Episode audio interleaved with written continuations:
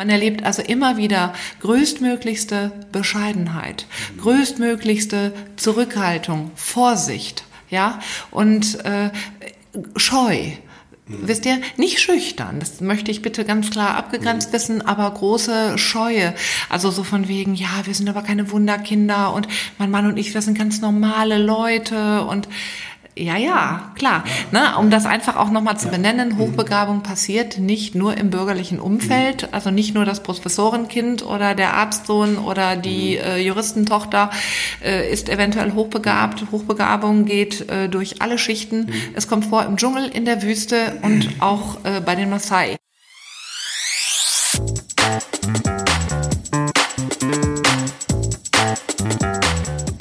Da sind wir wieder. Willkommen zurück. Psycho trifft Coach, trifft Coach, muss man heute eigentlich sagen. Ähm, denn wir haben heute wieder einen ganz spannenden Gast und ähm, so ein bisschen aus meinem Lager, wenn man so will. Es ist äh, Birgit Feldmann. Sie ist Coach mit dem interessanten Schwerpunkt auf Hochbegabung und Hochsensibilität und damit natürlich für heute und das Thema eine ganz klare Expertin. Zudem kennt sie das Thema auch aus eigener Erfahrung. Was das bedeutet, klärt sie gleich selbst auf. Think Big ist ihr Motto, mit dem sie auf jeden Fall auch ihren Klienten begegnet. Wir steigen mit ihr aber ganz am Anfang ein, fragen sie, woran man Hochbegabung erkennen kann und warum es nicht nur Vorteile mit sich bringt, sondern auch zu psychischen Symptomen und Phänomenen kommen kann. Wie dann Chord auch genau ins Spiel kommt, erfahrt ihr natürlich auch in dieser neuen Folge von Psycho trifft Coach. Und nochmal kurz für alle, die heute zum ersten Mal dabei sind. Psycho trifft Coach meint Kurt Neubersch als psychologischer Psychotherapeut, trifft mich Judith Brückmann als Life Coach. Großer Bruder trifft dann auch seine kleine Schwester, denn wir sind zudem noch Geschwister. Wir gehen hier in den Austausch zu vielen wichtigen Themen aus Leben und Praxis, die wir einfach gern jedem zugänglich machen wollen. Alle zwei Wochen plaudern wir also allein oder mit Experten, Kollegen oder Hörern und Betroffenen. Echt authentisch und so offen wie möglich. Jetzt geht's aber los mit einer neuen Talkrunde und einem spannenden Gast. Viel Spaß dabei.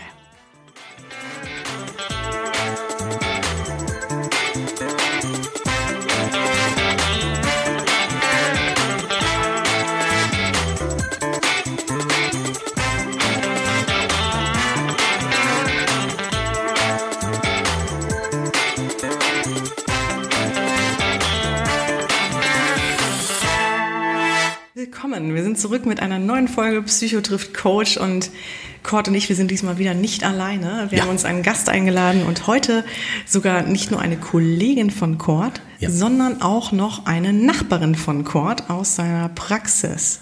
Richtig. Ähm, deswegen, Kurt, ich würde wirklich gerne sehr schnell an, an dich übergeben. Vielleicht möchtest du unseren heutigen Gast vorstellen. Ja, gerne.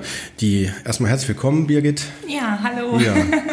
Ich grüße dich, beziehungsweise wir grüßen dich, dass du da bist. Ja, danke. Ja. Hallo Judith. Echt hallo, schön. Ich genau, freue mich schön, sehr. Dass du da bist, ja. Genau. Ja, wir hatten schon immer mal so, während wir uns an der Kaffeemaschine trafen, gesagt, wir müssen dich auch mal zu einer Podcast-Folge zuholen. Und zwar ja. deswegen, weil das Thema sehr, sehr, sehr, sehr aus meiner Sicht sehr wichtig ist. Und zwar nicht nur vielleicht für den interessierten Hörer, sondern ich setze sogar noch einen drauf. Ähm, ich glaube sogar, dass der Ansatz so wichtig ist, dass er auch in äh, Fachkreisen auch immer mehr an äh, Aufmerksamkeit bekommen sollte. Um weiter zu erzählen, wir werden im Verlauf ein bisschen mehr zu sagen. Ich würde vorschlagen, ich gebe das Wort direkt an dich ab, mit der Bitte, vielleicht stellst du dich besser selber vor. Ich glaube, das kann keiner besser als du. ja, das macht wahrscheinlich Sinn. Ja, mein Name ist Birgit Feldmann und äh, ich bin Coach. Ich bin Agile Coach. Ich äh, bin sozusagen Specialist in äh, Coaching äh, The Gifted. Ich habe meine Ausbildung erworben an der Universität Münster und äh, habe allerdings, ähm, das war nicht der erste Schritt äh, in dieser Richtung, habe vorher eine systemische Coaching-Ausbildung absolviert beim LIW, das ist ein renommiertes Institut äh, im Raum Köln. Aber auch damit habe ich ja sozusagen mein Leben nicht äh, gestartet. Ähm, Ich bin eigentlich äh, BWLerin. Ich habe äh, BWL studiert, habe jahrzehntelang auf dem Gebiet des äh, Steuerwesens gearbeitet, zuletzt als freie Mitarbeiterin und habe, losgelöst durch die entdeckte Hochbegabung meiner beiden Kinder, mich dem mhm. Thema Hochbegabung zugewandt und habe einfach festgestellt, aufgrund eigener Eckdaten und Aufspüren einiger Dinge in der eigenen Vergangenheit, also im Klartext, ich bin, ähm, als mein Chef mir seinerzeit sein Büro anbot, um es zu übernehmen, ähm, selber zum Supervisor und Coach gegangen, um äh, sozusagen Klarheit zu bekommen, will ich das? Will ich in der Düsseldorfer Innenstadt eine Steuerberaterpraxis äh, übernehmen? Habe mich dann durch die Begleitung äh, dieser Dame dagegen entschieden, recht schnell habe begriffen, äh, dass ich bis dato ein recht fremdbestimmtes Leben geführt habe und habe im Prinzip meine berufliche Position nochmal äh, auf Null gestellt. Genau, mhm. und bin damit dann eben nochmal äh, durchgestartet. Wie darf ich, eben, darf ja, ich da ganz kurz zwischenfragen? Wie lange ist das her und wie alt warst du da, Birgit, wenn ich fragen ah, das haben Frauen ja nicht so gerne. Ne? Ein paar Wochen. genau, gefühlt ein paar Wochen, genau. Mhm, ja, äh, ja. Äh, da war ich 40 und ähm, es ist äh, einige Zeit halt her und äh, ja, wie soll ich sagen? Es war natürlich ähm, eine, eine, eine gute Entdeckung einerseits, aber natürlich auch äh, schmerzhaft, äh, dass man im Prinzip viele, viele Jahre in eine äh, für einen selber nicht so, äh, ich sage jetzt einfach mal, erfüllende, äh, Selbstzufriedenheit äh, gebende Richtung gelaufen ist. Das war halt ein sehr ambivalentes Gefühl, sehr zweischneidig. Und ähm, ich habe mich, wie es eben meine Art ist, langsam dem Thema genähert, habe mich zunächst sozusagen für eine Umwandlung äh, meiner beruflichen Tätigkeit Light entschieden. Das heißt, ich habe also zunächst eine systemische Coaching-Ausbildung gemacht, ganz klar mit der Zielsetzung, Business Coach zu werden und äh, im Prinzip mein BWL-Studium zu verbinden mit der Beratertätigkeit, die ja auch im Rahmen der Steuerberatertätigkeit anfällt. Also, was weiß ich, Leute zu beraten, äh, soll ich mein Geschäft vergrößern, wie äh, löse ich die Nachfolgeregelung. Fand ich also ganz spannend, dass das also auch über die rein steuergesetzliche Beratung hinausgeht und dass das von vielen zwischenmenschlichen Faktoren abhängt. Und das habe ich dann auch äh, äh, dank der Aufgeschlossenheit äh, meines damaligen Chefs äh, implementieren können. Ich habe meine Kollegen gecoacht, also das war schon, da ich da ja im Prinzip Büroleiterin war in der Funktion, ne, da habe ich dann schon vieles einsetzen können, mhm. habe aber eben gemerkt, das greift mir nicht weit genug, nicht zuletzt aufgrund, äh, ich erwähnte es ja bereits, der äh, Hochbegabung damals unseres Sohnes und ähm, habe dann eben diese Ausbildung in Münster gemacht, die sich eben daran richtet, ähm, ja, dass man eben Hochbegabte begleitet, insbesondere hochbegabte Kinder. Damit ähm, hat es dann quasi gestartet. Genau. Willst du da vielleicht mal so ein bisschen mehr erklären, was hat es damit auf sich? Also der Schwerpunkt, ähm, ne, mit, also Hochbegabung, ähm, wie bist du da überhaupt zugekommen zu dem Thema und wie würdest du Hochbegabung grundsätzlich erstmal definieren? Ja, ja genau. Hochbegabung ähm, ist natürlich äh, messbar durch einen äh, klassischen äh, IQ-Test. Ihr müsst euch das im Prinzip äh, ganz simpel vorstellen. Ähm, man macht eine IQ-Testung bei einem niedergelassenen Psychologen oder beim sozialpädiatrischen Zentrum oder beim Schulpsychologen und ähm, auf zwei bis drei Prozent äh, der Bevölkerung trifft eben zu, dass sie einen IQ größer gleich 130 haben.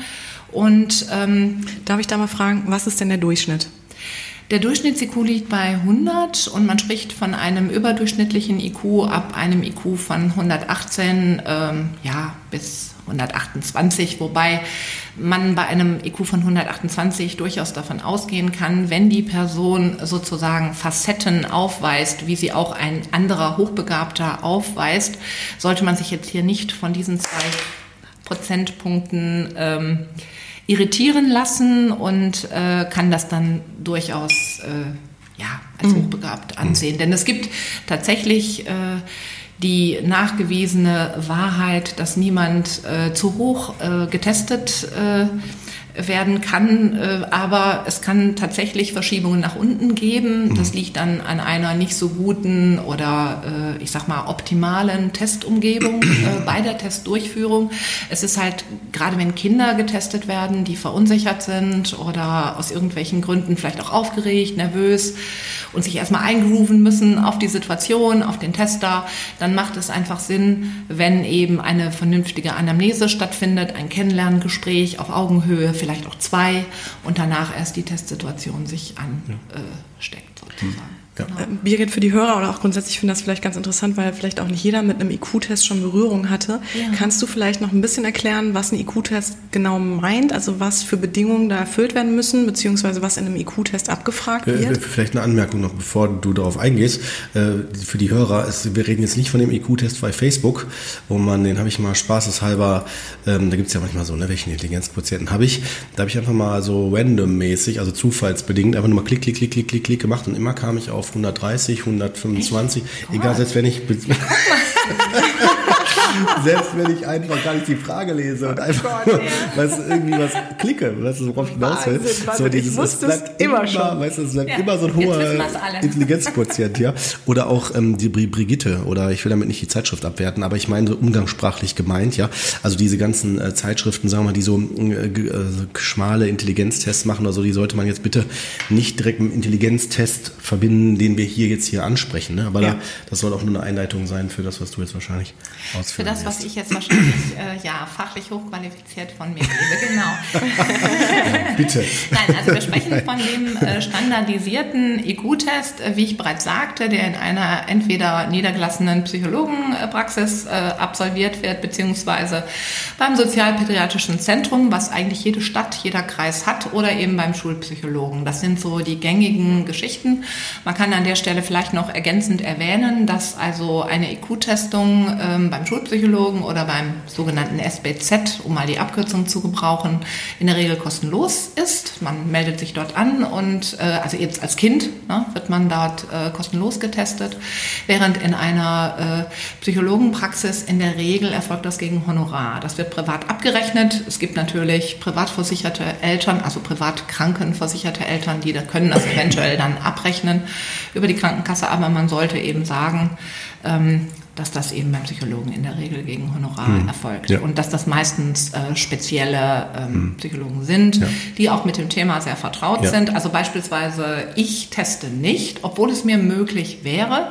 Ich könnte äh, auch als Coach ähm, eine zusätzliche Qualifikation erwerben, die mich als Diagnostikerin auszeichnet. Ich persönlich finde das aber nicht richtig. Ich finde, das gehört in die äh, Fachhand eines Psychologen hm. und das sollte auch jemand machen, ähm, der sich eben mit Testung. Testungsumgebung und der ganzen Thematik auskennt. Du hast es ja gerade schon angesprochen. Es gibt die Tests im Internet, die halte ich für schwierig. Ja, der IQ-Test hat ja letztendlich auch eine Auswirkung. Und äh, das heißt, es ist ja dann auch recht äh, wichtig, ein, ein Ergebnis zu erhalten, was sich recht nah an der Wirklichkeit bewegt. Und ähm, also zu nennen ist da im Prinzip der WISC, 5, der jetzt quasi so ein äh, Standardtest ist, also in dem visuell räumlich, logisch mathematisch und eben die äh, sogenannte sprachlich-linguistische äh, Intelligenz abgefragt hm. werden. Das sind so die drei Hauptfelder, aus denen sich dann die Fragen hm. Hast du Beispiele aus den Bereichen? Sonst versuche ich dir auch zu helfen dabei. Ich muss dann selber mal gucken, genau, mir welche also einfallen.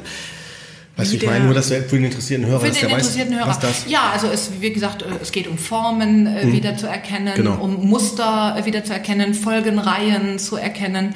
Aber es geht eben auch ähm, um äh, Verständnisfragen. Hm. Und, und, und genau ja. das äh, kann also beispielsweise auch zu Problemen führen, hm. dass also es gibt eben, müsste man an der Stelle jetzt schon mal vorweggreifend sagen, es gibt eben hochbegabte Kinder, die haben einerseits die Hochbegabung, aber andererseits andererseits eventuell Facetten aus dem Asperger-Autismus-Spektrum. Äh, ja. ja, und von genau. daher ist das Wort Verständnis an der Stelle äh, schon nicht unwichtig zu erwähnen, weil eben eine verzögerte Beantwortung von solchen Fragen, das geht ja auf die sogenannte Verarbeitungsgeschwindigkeit ja. im Test, die ja auch Richtig. mit gemessen wird. Richtig. Denn der Test ist ja unter Zeitdruck, also ne, das Ganze äh, läuft, mhm. da läuft ja eine Zeit. Ne? Und da ist es auch eben wieder wichtig, dass der Psychologe äh, eventuell durch die Anamnese, die er ja bereits äh, beim Kennenlernen des Kindes ähm, aufgestellt hat, weiß, das Kind könnte eventuell solche Verständnisfragen oder Verständnisprobleme haben, mhm. um darauf einzugehen. Ja, genau. denn das macht sich dann hinterher eventuell in starken Kurvenschwankungen äh, beim Test äh, bemerkbar. Und man darf eben nicht vergessen, diese 130, die ich bereits eben erwähnte, das ist ja sozusagen die Summe. Das arithmetische Mittel will ich jetzt nicht unbedingt sagen. Ich meine, es wäre zu hm. komplex äh, zu erklären, ja, ja, wie das Ganze klar. zusammengezogen wird. Aber letztendlich müsst ihr euch das so vorstellen, man kann in den Spitzen einen IQ von 140 also man spricht dann von einer Teilhochbegabung, beispielsweise im logisch-räumlichen äh, Bereich.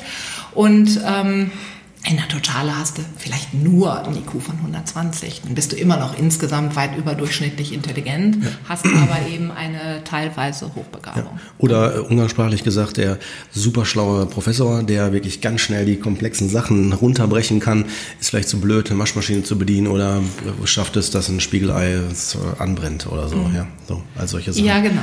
Weil es verschiedene genau. Bereiche ja anspricht. Ja. Aber bevor wir nochmal auf andere Dinge noch eingehen, also was macht Intelligenz die ganzen Bereiche auch noch aus? Mhm. finde ich noch einen ganz wichtigen Punkt, den du gerade schon indirekt angesprochen hast, nämlich den sprachgebundenen und den sprachungebundenen Aspekt, ne, der da genau. auch noch dran steckt. Der steckt ne? auf jeden Fall dran, dran genau. Also der IQ-Test ist ja grundsätzlich äh, ohne Schriftform.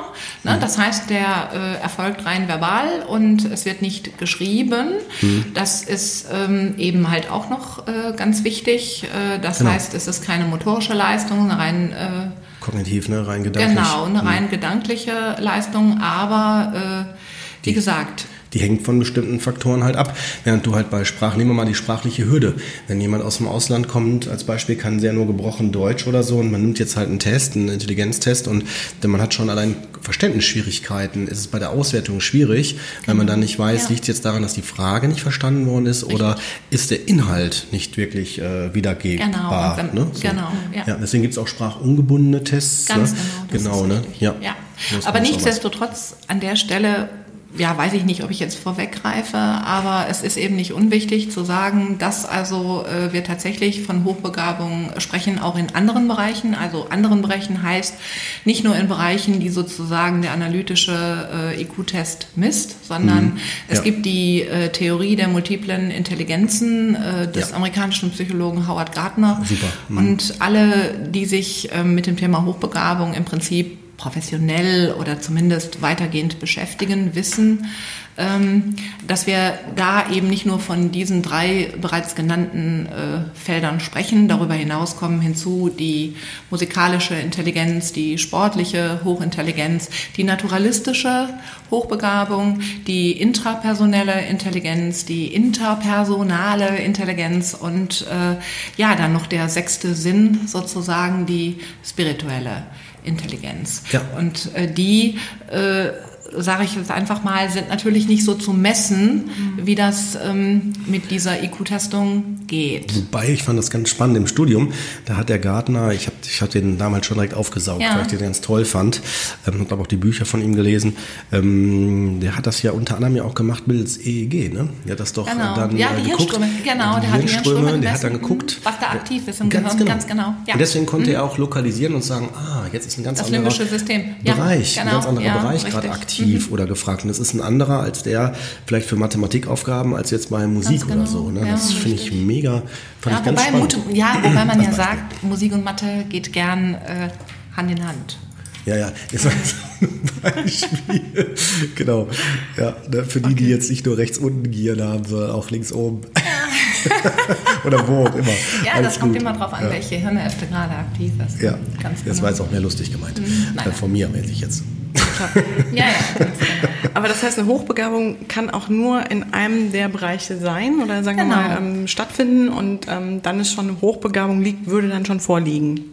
Ja, genau. Man würde also zum Beispiel ähm, Genau, also wenn einer beispielsweise eine mathematische Hochbegabung hat, äh, dann ist es äh, nichtsdestotrotz äh, eine Hochbegabung, auch wenn man in anderen Gebieten nur normal durchschnittlich oder vielleicht leicht überdurchschnittlich äh, begabt ist. Genau, man würde in der Summe, wie gesagt, keine 130 erhalten, aber ähm, was also beispielsweise die Fördermöglichkeiten angeht eines äh, nur in einem Teilbereich äh, hochbegabten Kindes oder Menschen überhaupt, so ist es dann halt schon wichtig, äh, diesbezüglich äh, unterstützt und gefördert zu werden und dass das Ganze eben einer besonderen Aufmerksamkeit äh, mhm. zumindest äh, gebilligt werden sollte. Ja, definitiv. Ja, genau. Und da sind wir ja im Prinzip auch schon voll im Thema. Ähm, ich ich beschäftige mich ähm, in meiner Praxis eigentlich vornehmlich mit äh, Erwachsenen äh,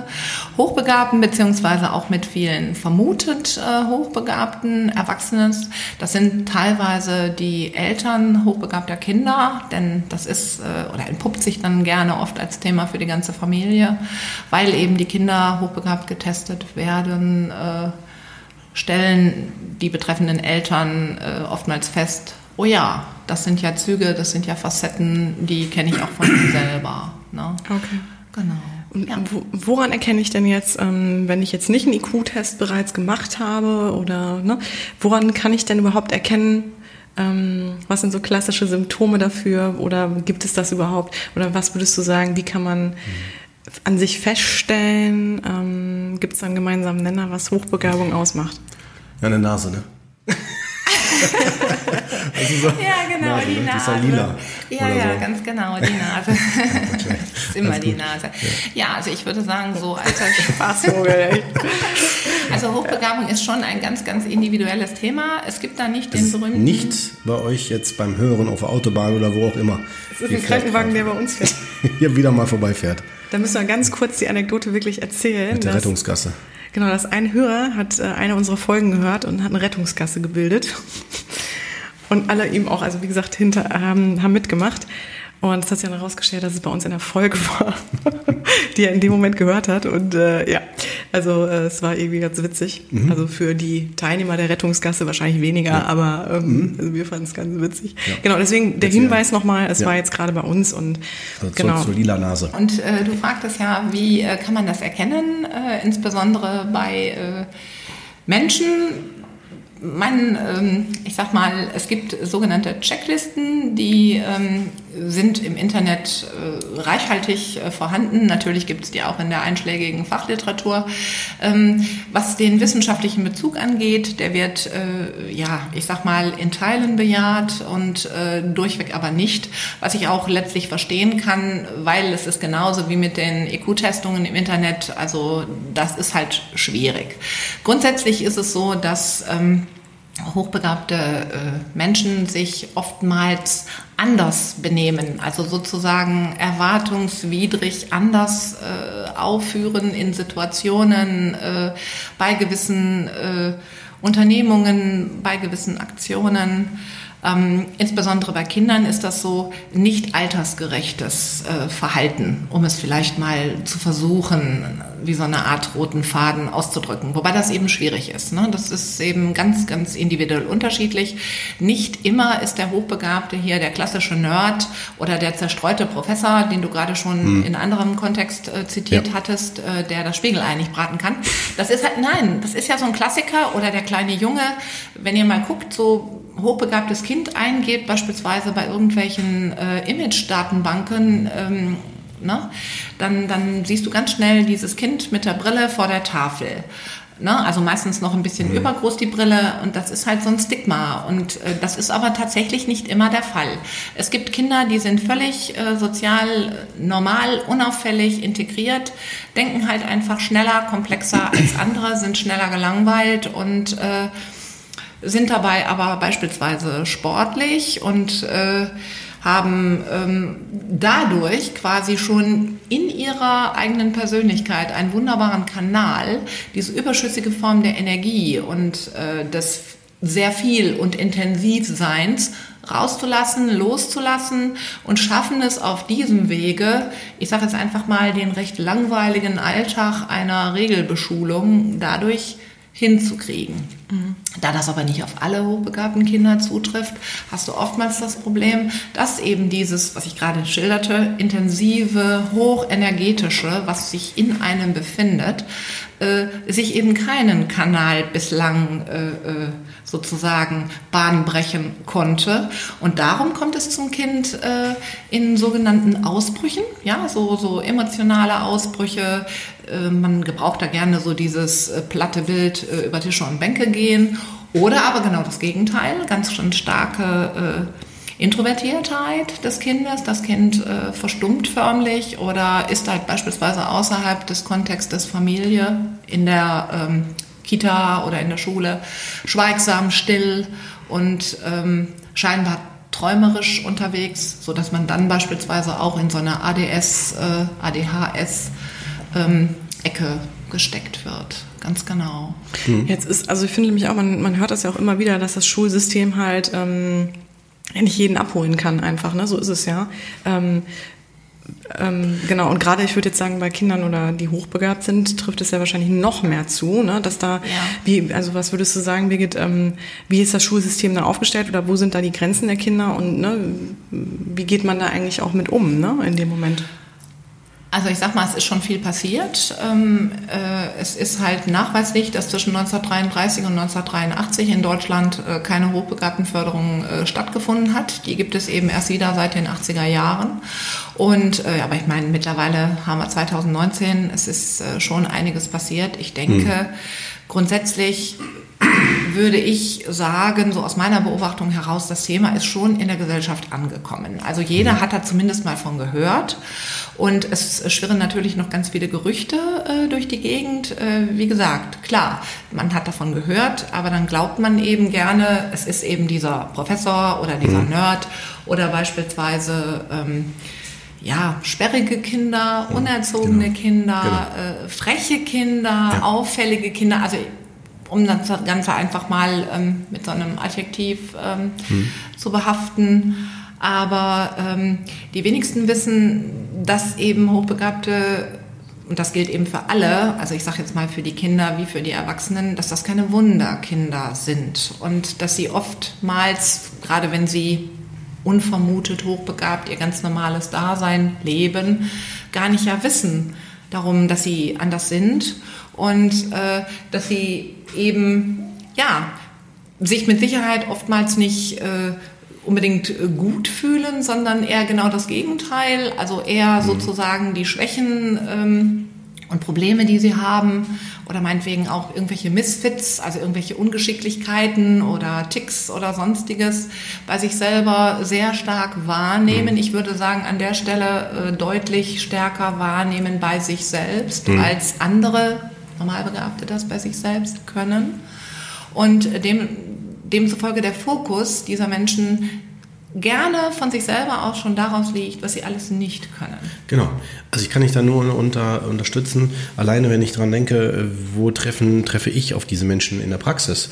Ne, ähm, ich habe jetzt vorwiegend in meiner Praxis mit Erwachsenen zu tun ähm, und ähm, die kommen dann in der Regel mit ähm, eher depressiven oder Selbstunsicherheitsmerkmalen, ne, so dass sie dann sagen, ja, irgendwie bin ich nicht zufrieden oder das gibt mir nichts oder sogar irgendwie, ich bin im Studium gescheitert oder ich bin da gescheitert, komme da nicht weiter. Man könnte fast meinen, so ein bisschen, oh, so vielleicht so ein, mehr so vielleicht so, wenn man jetzt so ein bisschen grob das orient, sich orientieren will, so ein bisschen wie so ein, vielleicht so ein Loser oder irgendwie kriegt den Popo nicht hoch oder dass man sowas denken könnte, ne? Oder, oder vielleicht jemand, wo man, man noch, noch ferner drauf schaut, denkt, vielleicht Depressionen oder hm, vielleicht gibt es auch einen ganz anderen Hintergrund dazu.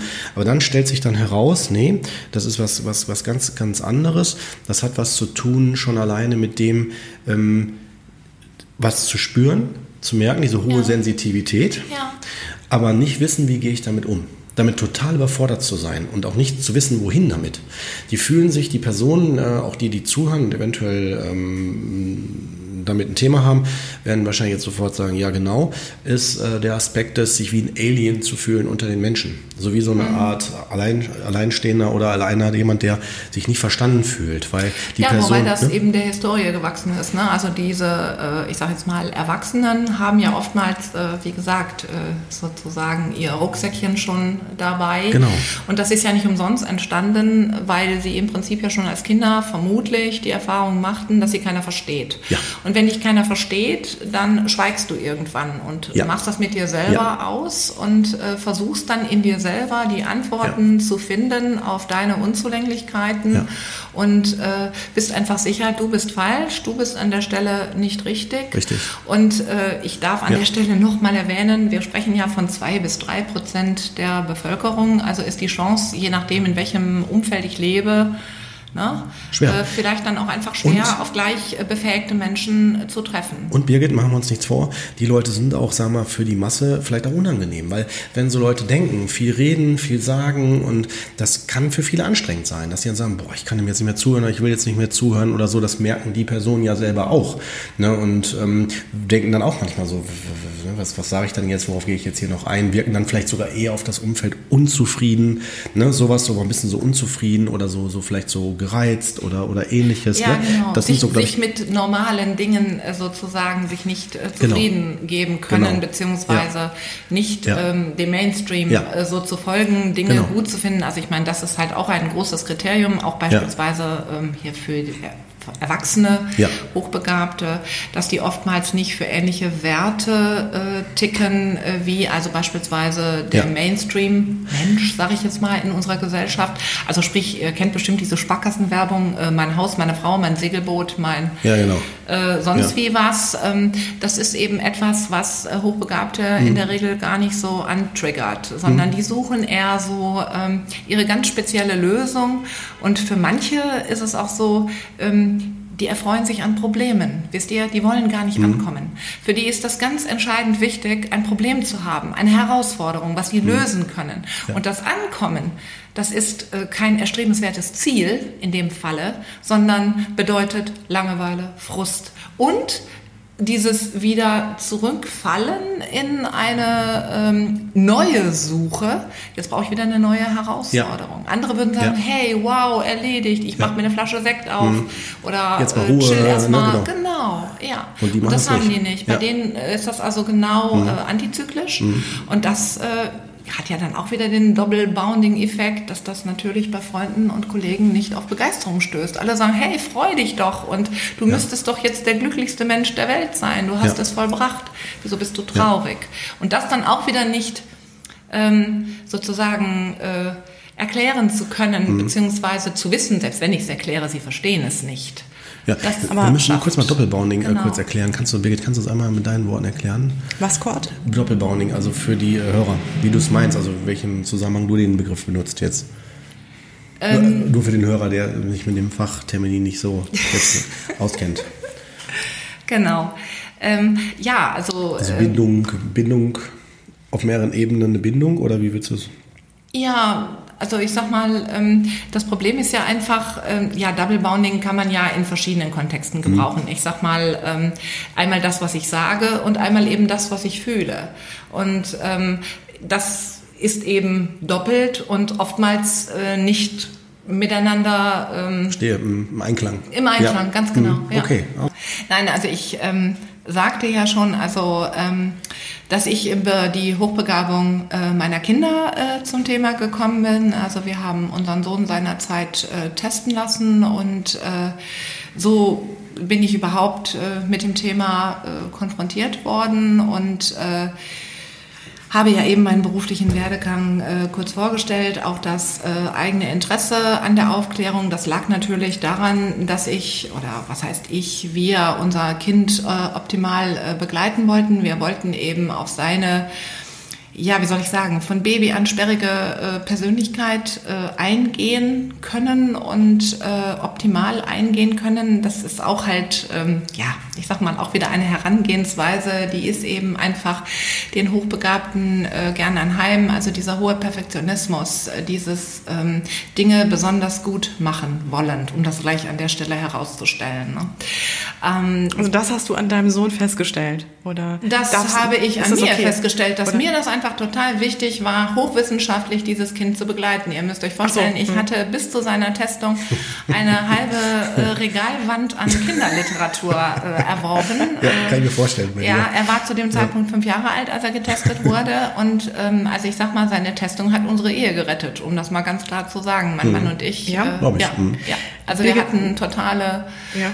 Probleme, ja, auf jeden Fall, weil ich sagte es ja schon, ne, ist halt ein Thema für die ganze Familie und ähm, mir war als Mutter dieses Kindes immer gespiegelt worden, ich mache ja wohl alles falsch und ich bin nervös und äh, das Kind ist so seltsam, weil ich äh, so seltsam damit umgehe und ich erzähle auch viel zu viel und äh, keine Ahnung. Genau? Na, also das war halt ähm, jedenfalls auch für mich äh, schwierig, meinen Platz äh, zu finden mhm. bei einem Baby, das, das äh, vorzugsweise geschrien hat, wenig Schlafbedarf. Also wie gesagt, geringes Schlafbedürfnis ist halt auch so ein Klassiker für die Identifikation hochbegabter Kinder, insbesondere in dem Fall jetzt eben Säuglinge. Und ähm, ja, dann nicht altersgerechtes äh, Verhalten. Unser Sohn hat äh, nie zwei Wortsätze äh, benutzt, er hat gleich in ganzen Sätzen gesprochen und das äh, unter einem Jahr. Und äh, das ja, war. Das ist ja schon auffällig. Ja, ja, ganz genau, richtig. Und ist halt äh, ganz früh gelaufen, wollte nicht krabbeln und äh, ja. Aber wie gesagt, wenn es das erste Kind ist und du hast keine Vergleichsmöglichkeit, dann äh, hast du erstmal, äh, wie soll ich Was sagen, alles dazu gut. keine Verwunderlichkeiten, dass die Dinge so sind, wie sie sind. Ne? Ja. Und äh, von daher näherst du dich halt dem Thema in äh, kleinen Kreisen. Aber der damit äh, einhergehende Perfektionismus, den die Mutter, in dem Falle ich, hatte. Ich würde sagen, das ist halt eine Auffälligkeit äh, hochbegabter Menschen, dass sie gerne alles besonders gut und richtig machen wollen und dass dann auch ganz viel Zeit äh, ins Land äh, gehen darf, sozusagen. Ja, also das heißt, Birgit, würdest du sagen, das ist erb vererbbar? Ja, also ich sag mal, das ist wissenschaftlich nicht hundertprozentig unumstritten, aber äh, ich würde mal sagen, aus meiner ganz persönlichen Sicht, ja, ich erlebe das so. Und natürlich nicht nur bei mir, sondern äh, bei allen äh, Leuten, die ich ja mittlerweile kenne. Ähm, an der Stelle sei vielleicht gesagt, dass ich ähm, derzeit die erste Vorsitzende bin der Deutschen Gesellschaft für das hochbegabte Kind hier im Regionalverein äh, Rhein-Ruhr, der ähm, ja, eben hier in Nordrhein-Westfalen ansässig ist. Und ich leite in meiner Heimatstadt einen Elterngesprächskreis für die Eltern ähm, hochbegabter Kinder und habe dadurch natürlich einige Bekanntschaften geschlossen und ich erlebe einfach auch bei den anderen Familien, ähm, dass die Eltern äh, schon Facetten, die die Kinder haben und Auffälligkeiten haben, auch bei sich äh, feststellen können. Und ähm, wenn das also nicht in der Generation davor ist, äh, so sagt man zumindest, äh, findet es sich in der Großelterngeneration äh, wieder. Also gewisse Auffälligkeiten mhm. für äh, ungewöhnliches Verhalten, anders denken, anders sein, ist in der Regel familiär bedingt. Ja, ich würde das auf jeden Fall so sehen. Ja. Okay, also das heißt, bei dir wurde es auch, ähm, du hast dich dann auch testen lassen sozusagen und dann wurde das bei dir auch erkannt, oder? Also ich habe mich nicht testen lassen. Ich äh, weiß seit ähm, etwas äh, über einem Jahr, dass ich im dritten Schuljahr tatsächlich getestet worden bin. Also meine Eltern haben mich testen lassen, als ich noch in der Grundschule war. Ähm, weil ich äh, halt auch ein auffälliges Kind war. Ich habe viel geredet. Ach nee. und äh, war aber trotzdem mit meinen Aufgaben immer fertig und ich habe halt andere von der Arbeit abgehalten. Ne? Außerdem war ich Linkshänder. Ich bin halt auch eine der ersten Linkshänder, die äh, ohne Beeinträchtigung von seitens der Lehrer links habe schreiben dürfen.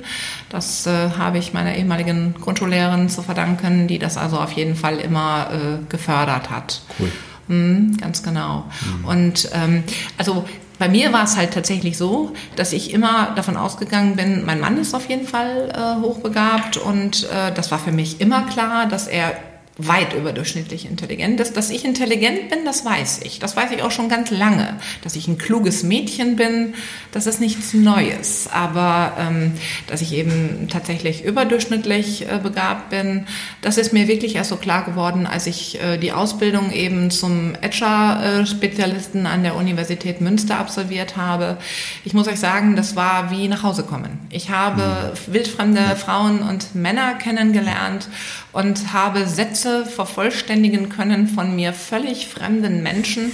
Und das war so ein Happening. Ja äh, das verdiente diesen Ausdruck Happening, den ich vorher natürlich auch kannte aber damit, versteht ihr, nichts anfangen konnte. Aber das war für mich... Äh, so ein bisschen wie von Schwarz-Weiß auf Bunt, oder? Ja, so ungefähr. Du drückst es aus. Ja, wunderbar. Oder? Ja, wunderbar. Ja.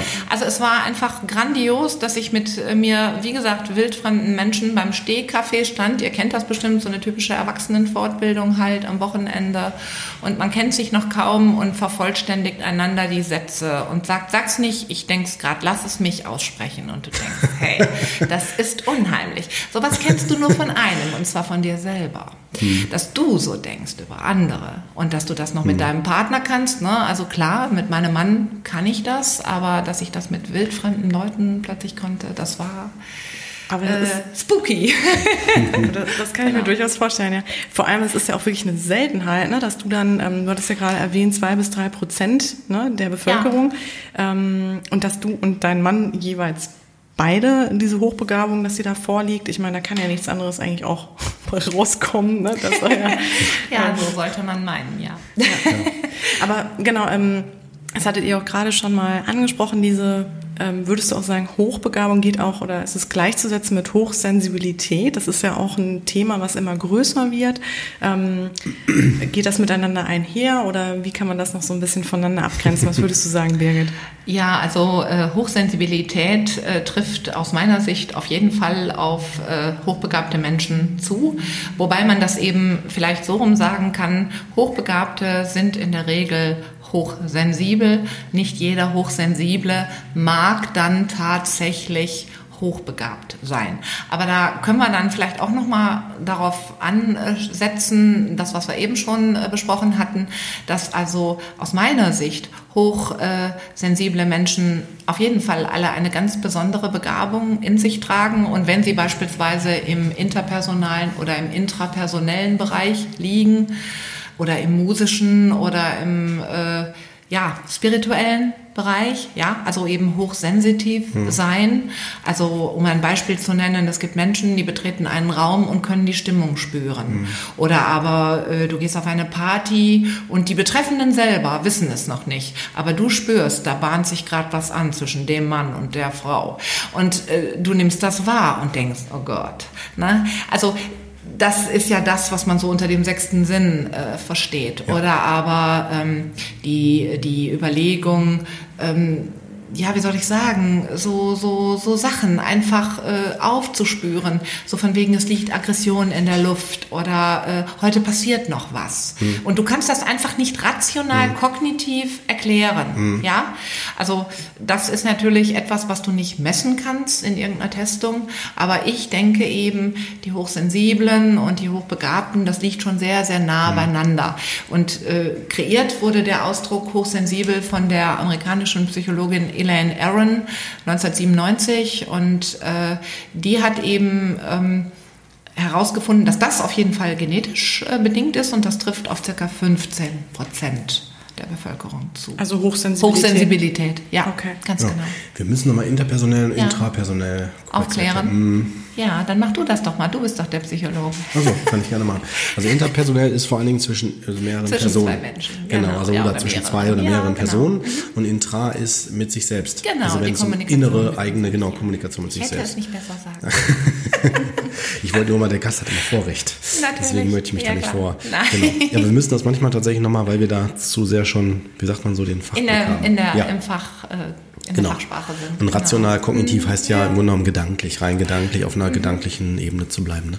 Genau, ja.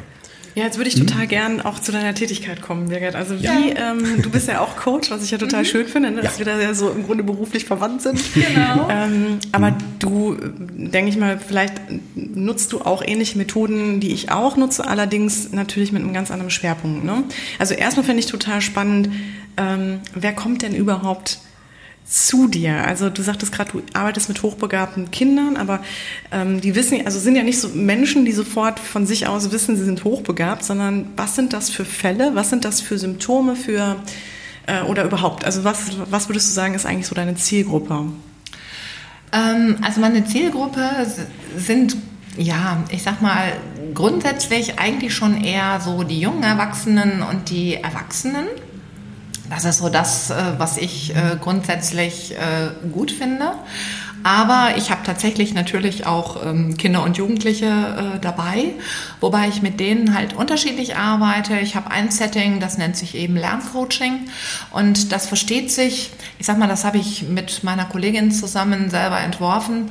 Das ist so eine Art ja, das klingt jetzt völlig verrückt, wie so eine Art äh, therapeutische Nachhilfe. Ja, also wir haben festgestellt, äh, so sind wir losgelaufen, dass im Prinzip die klassische Psychotherapie, der diese Kinder beispielsweise schon vorgestellt waren, überhaupt keine Erfolge hatte. Erfolge heißt in dem Falle, du hast ein äh, in der Regel eben äh, gelangweiltes, äh, unterfordertes Schulkind, das als Underachiever durch die Schule geht. Es wird getestet, hurra, es ist hochbegabt Gut, dadurch läuft es in der Schule noch lange nicht besser, weil die Langeweile ja nicht weg ist. Die Lehrer versuchen zu fördern, geht auch nur suboptimal voran, also eine Psychotherapie. Das Kind muss ja irgendwie wieder auf die Schiene gestellt werden. Der Psychotherapeut tut, was er kann und stellt fest, naja, davon werden die Noten in Mathe auch nicht besser.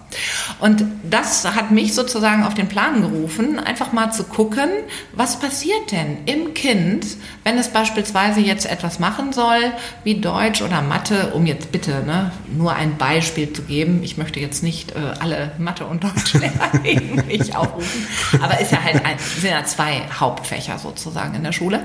Was passiert bei den Kindern? Und mir ist halt aufgefallen, dass diese Kinder in der Regel nach fünf Minuten aussteigen. Gerade diese sogenannten hochbegabten Underachiever, die steigen nach fünf Minuten aus.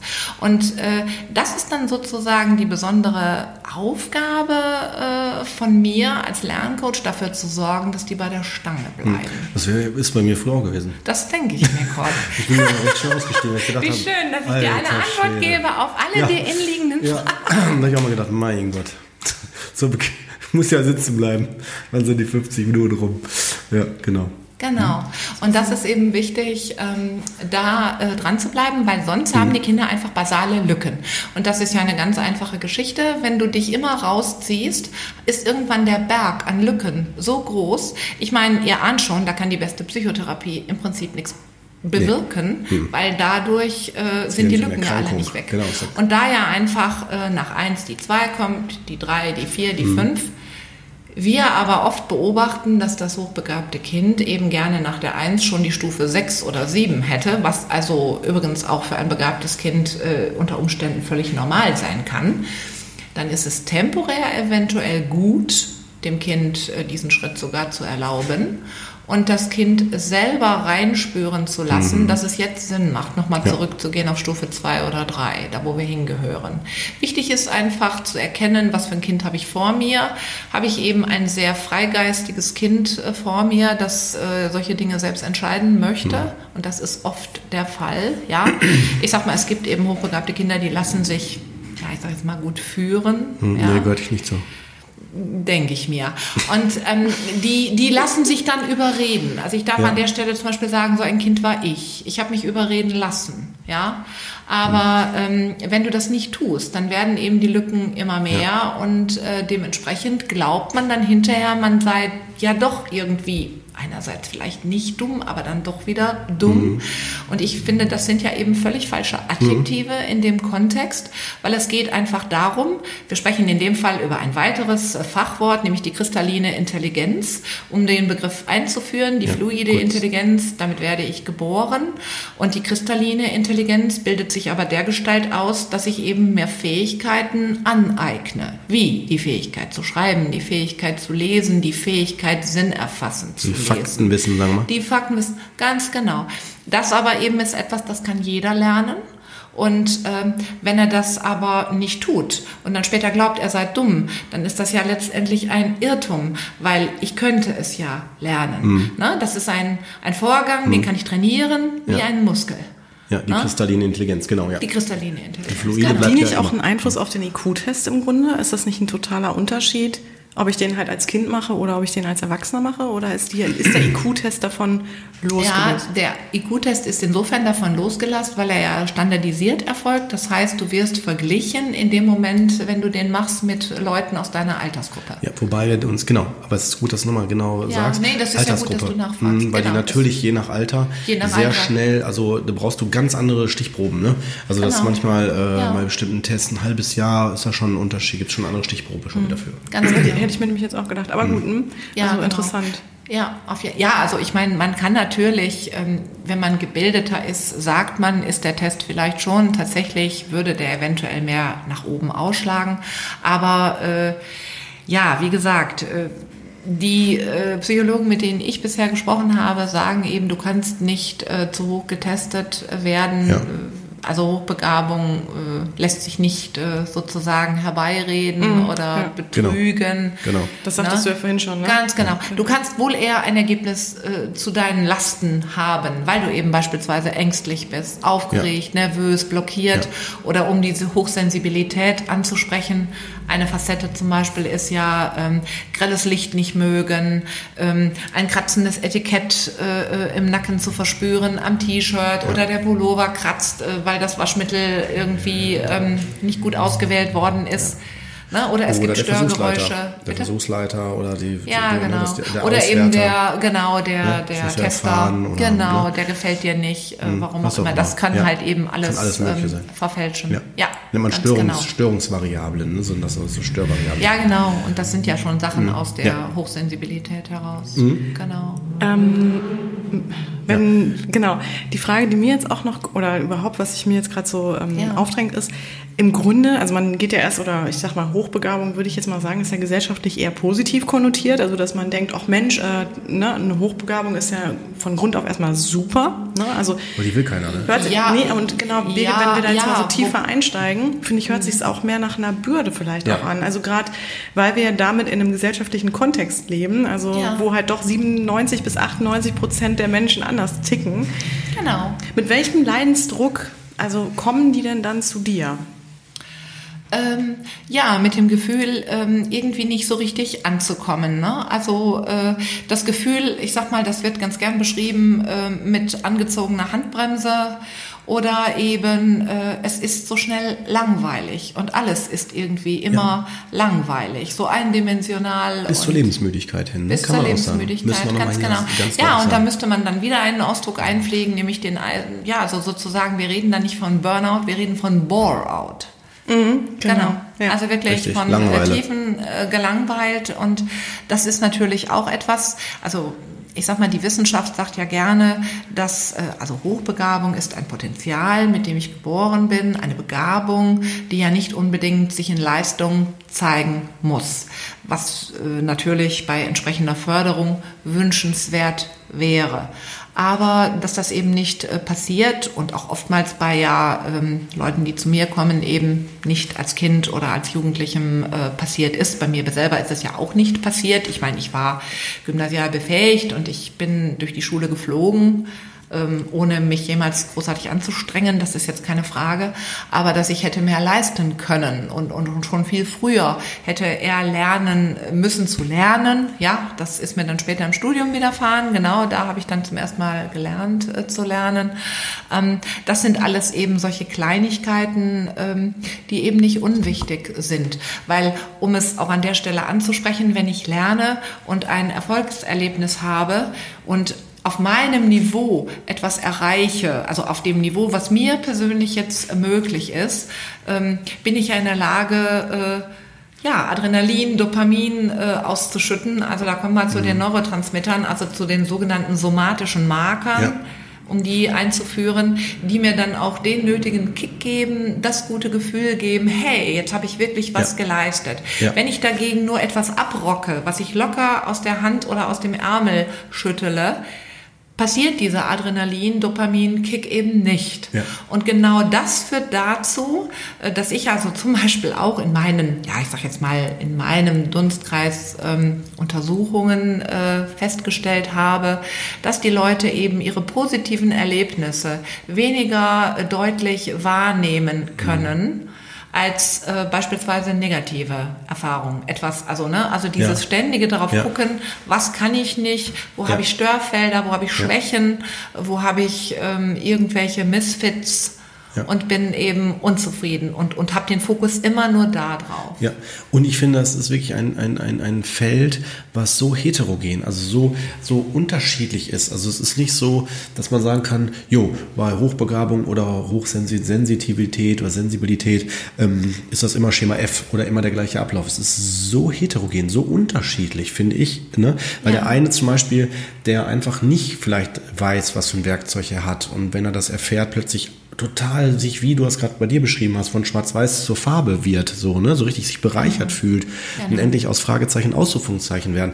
Kann aber auch für den anderen bedeuten, der plötzlich merkt, oh, wenn das die Lösung ist, will ich mein Problem zurück, so nach dem Motto, ja, dann muss genau. ich ja genau. plötzlich aus meiner Komfortzone oder aus meiner vielleicht genau. Identität die ich damit verbinde, ja raus. Ja. Und das will ich vielleicht gar nicht. Ne? Also es gibt so verschiedene Aspekte, die wir dann, mhm. und da kommen wir wieder dann auch wieder zu der Krankheitswertigkeit. Also wenn jetzt wieder so in dem Bereich, wenn so Personen in die Therapie gehen und man dann in der Therapie merkt, irgendwie kommt man nicht so wirklich, wie du es gerade auch schön beschrieben hast, mit den Kindern und Jugendlichen, nicht wirklich weiter. Mhm. Weil die letztendlich nichts, ich sage mal ganz deutlich, nichts in der Therapie zu suchen haben, in dem Sinne, weil die Symptome nicht ein Hinweis auf eine Erkrankung sind, genau. sondern Richtig. auf ein nicht genutztes Potenzial. Richtig, ganz Und das genau. ist dann schon ja, wieder eine, ein, wieder Einleitung für die Gruppe. einfach Teil der Persönlichkeit ist, ja. des Temperaments, genau. Ja.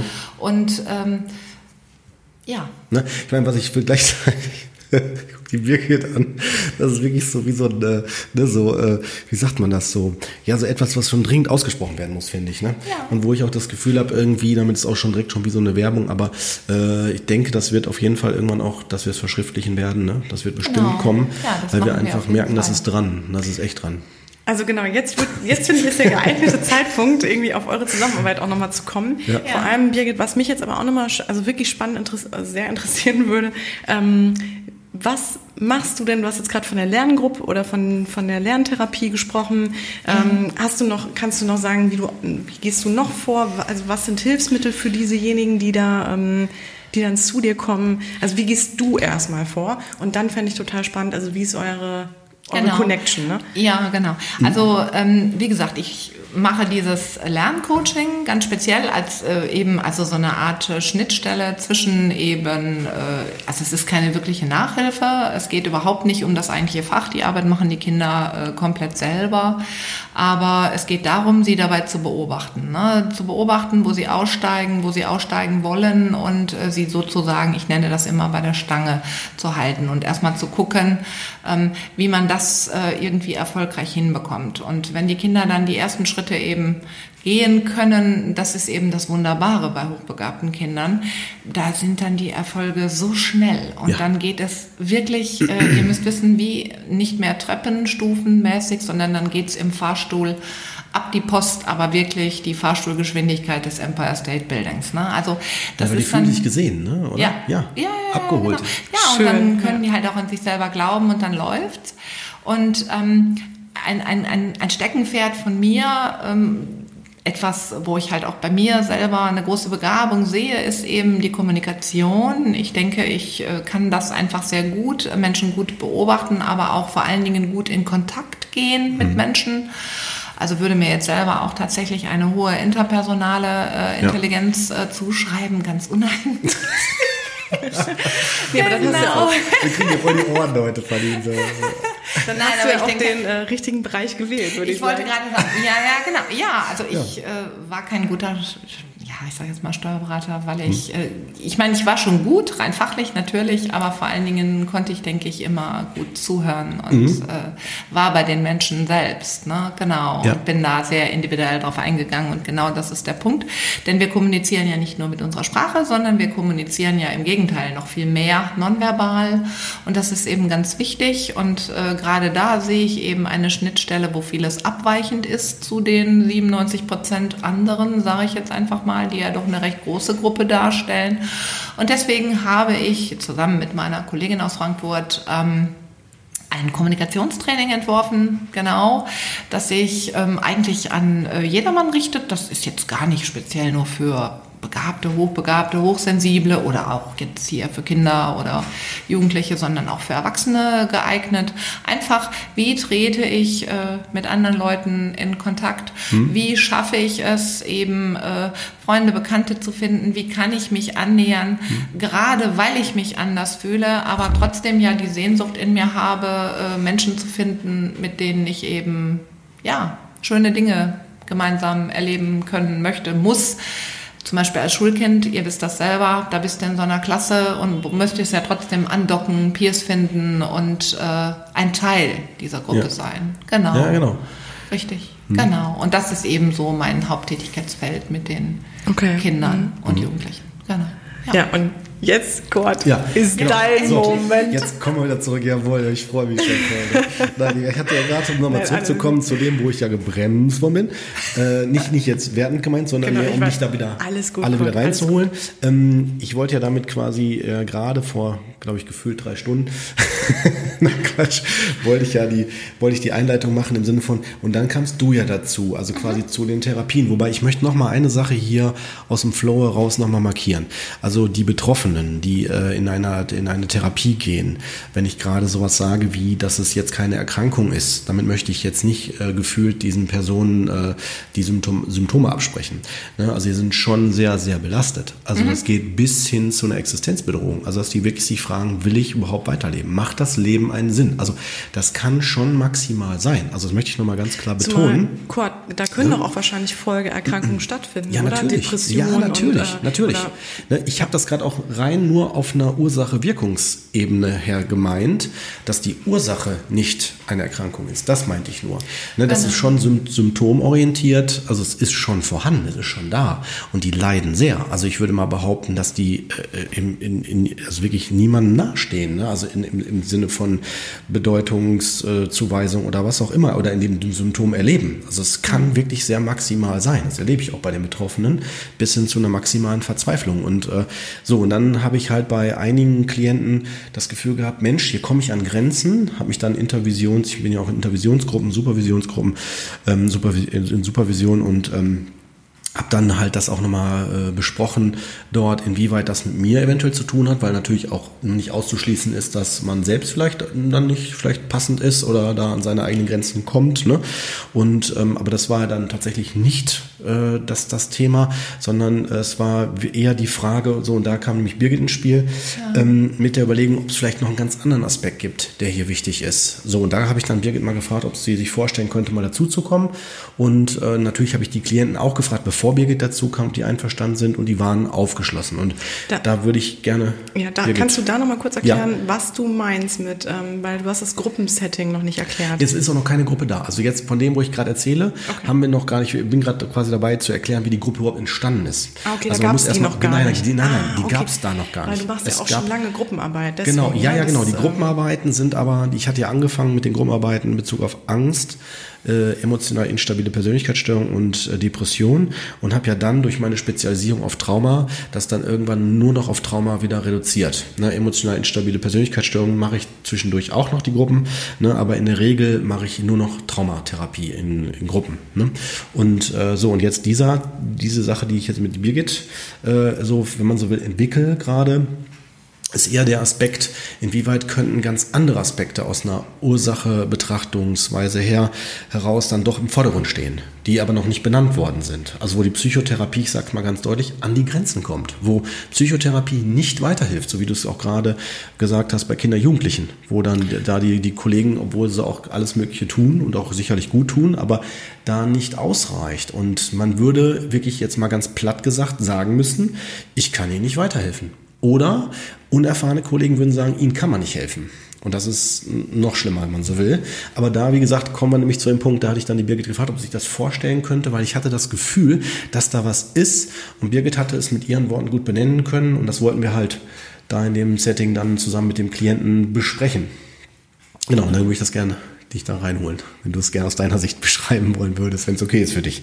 Ja, ja, hm? natürlich. Ähm, ja, du hattest mich ja dann dazugeholt und äh, ich fand das ähm, von dir völlig äh, zu Recht äh, so benannt und habe dir das ja auch mehr oder weniger äh, bestätigt und äh, ich war, glaube ich, in insgesamt drei Einzelsettings äh, äh, genau, dabei. Ganz genau, ne? drei genau. Einzel Einzeltherapeutischen genau. Hm? Ja, ja, genau. Und dann haben wir uns ja sozusagen im Off äh, ja. darüber unterhalten. Das haben wir jetzt nicht äh, vor dem äh, Klienten gemacht, sondern. Aber immer in Absprache mit, mit dem Klienten. Nein, nein, ja, natürlich ja, genau. immer mit dem Klienten, genau. Aber ich habe genau. dich ja im Prinzip äh, bestärkt, äh, dass mhm. das, was du gesehen hast, also dein ressourcenorientiertes Arbeiten, auch äh, vor dem Hintergrund, dass du ja den Glaubenssatz vertrittst, jeder schafft es wieder, ähm, sein eigenes Leben in die Hand zu nehmen. Ja, Hilfe genau. zur Selbsthilfe, genau. Richtig, genau. Und ähm, ja, und du mir ja auch äh, bestätigt hast, die Leute sind teilweise nicht in der ersten Therapie, sondern du bist schon der dritte oder zweite äh, Therapeut. Genau, oder eben, es äh, mhm. zeichnet sich eben so direkt keine wirkliche Besserung ab. Mhm.